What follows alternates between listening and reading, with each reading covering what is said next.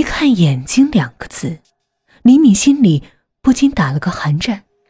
他立刻想起那个死去的盗贼刘强临死前曾不停念叨的两个字：“眼睛。”人体最脆弱的器官，总能给人带来最深的恐惧。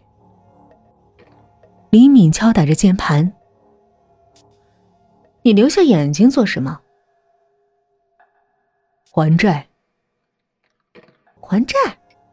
还谁的债？我父亲。你很奇怪啊，为什么要还他一只眼睛？”因为他的眼睛被人打瞎了，当时我也在场，却阻止不了，所以我是帮凶。没有报警吗？身为警察，李敏相信公安机关能够维护正义。对方沉默了，良久才发过来一行字：“有时候，没有人。”能够维护正义。李敏在警校学过心理学，他能估计得出，坐在长长网线后面的，应该是一个经历过痛苦而悲观失望的人。大多数女人都很善良，对于每个悲观失望的人，她们都会带着一份怜悯的心情，想给予别人帮助。李敏也不例外。虽然她是警察，但她更是一个善良的女人。我是个警察，也许我可以帮你维护正义。我们不是同一个时代的人，你不可能维护已逝的正义。难道我很老吗？我想我们都很年轻。李敏想把话题谈得轻松些。我们见面吧，趁我们都年轻。对方提出意见的态度很坚决。李敏猜，一定是哪个同事在跟自己开玩笑，要不然怎么会这么快提出见面的要求？可是转念一想，怕什么？说不定是哪个暗恋自己的人在试图跟自己约会，也说不定网络那头。真的有一个白马王子在等着呢。去就去，我这么大一个人，还是警察，还能怕你把我吃了？想到这儿，李敏在 QQ 上打了两个正正的字，同意。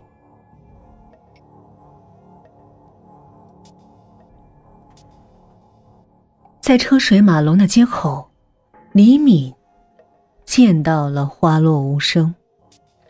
他站在一棵高大的槐树下面，英俊潇洒，雪白的衬衣被都市的霓虹映出五色斑斓。李敏说：“我没想到你这么帅。”他的赞美是由衷的。一小时前，我很丑，可是我会变。他笑了，露出两排。白森森的牙齿。他们坐进了一家快餐店。李敏从下午到现在还没吃东西，所以他要了一份炸鸡翅，一个蔬菜汉堡，一大杯饮料。花落无声，却什么都不吃。你不想吃点什么吗？哦，不，谢谢。你听说过？秀色可餐吗？看着你的美丽，我把饥饿早忘了。这家伙嘴还挺甜，李敏反而有点不好意思。他很少见网友，或者说，他很不屑于见网友。在警校，他曾陪同寝室一个女生去见过一只恐龙，那是一只真正的白垩鹦鹉龙。花花绿绿的穿着，外加令人咂舌的相貌，给李敏心里留下过难以抹去的阴云。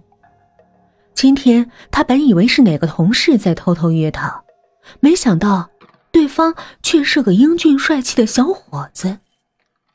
意外的心情使他心中燃起了一个又一个五彩的梦。在警校的时候，她曾经谈过一个男朋友，可惜最后工作被分在两个地方，所以他们又很快分手了。人的感情总如云彩一般变化无常。对于李敏来说，感情这种事儿需要随缘。今天鲁莽又特殊的相遇，很难说不是冥冥之中缘分的安排。一段交谈之后，李敏对于面前这个男人产生了难以抵御的好感。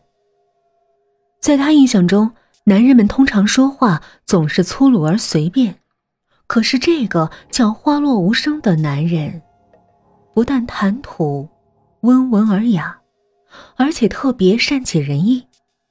他仿佛知道你心里想什么，仿佛也知道你究竟。想听什么？他的一言一行，仿佛都体现出老天爷特意安排下的一种浪漫。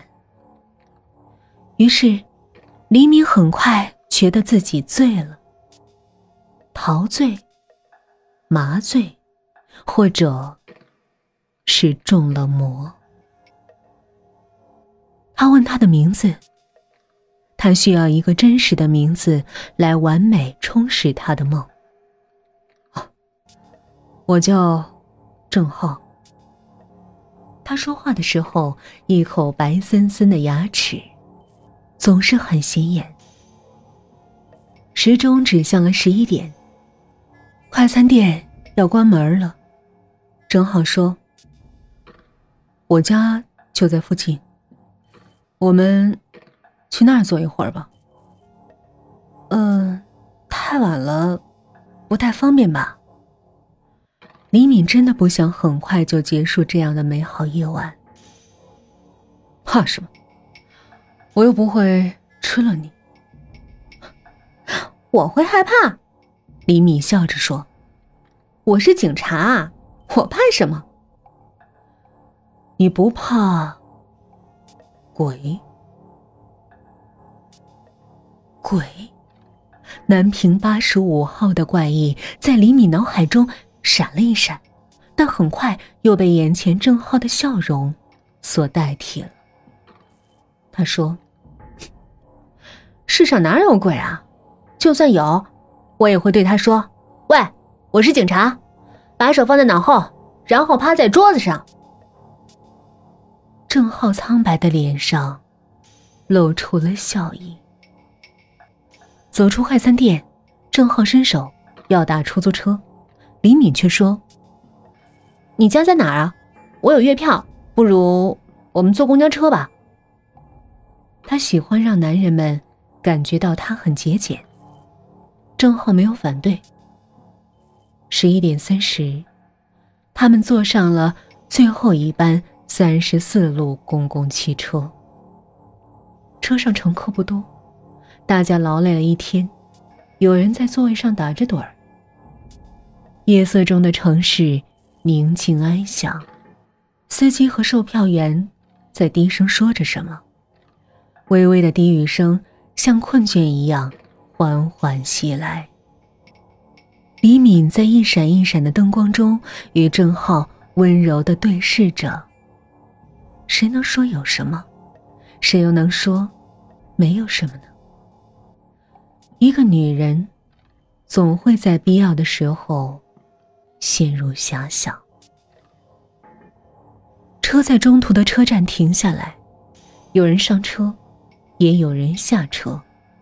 突然，一直在后排坐着的老头急急的冲上来，拉起李敏的手说：“小琴呐，你在这儿啊，真让我好找。你妈病了，快和我上医院。”小琴，李敏从来没听过这个名字，突如其来的事情让他莫名其妙。老人一脸很着急的样子，他一面大叫：“快下车，我们打车去医院！”一面给李敏偷偷使眼色。在一旁的郑浩面无表情。李敏更糊涂了，脑袋有点发懵。难道母亲真病了？可这老头又是谁呀？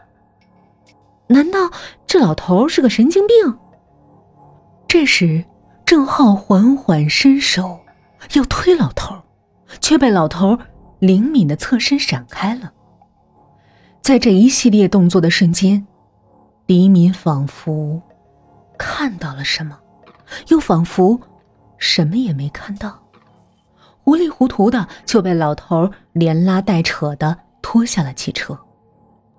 郑浩并没有下车，他站在车上。面无表情。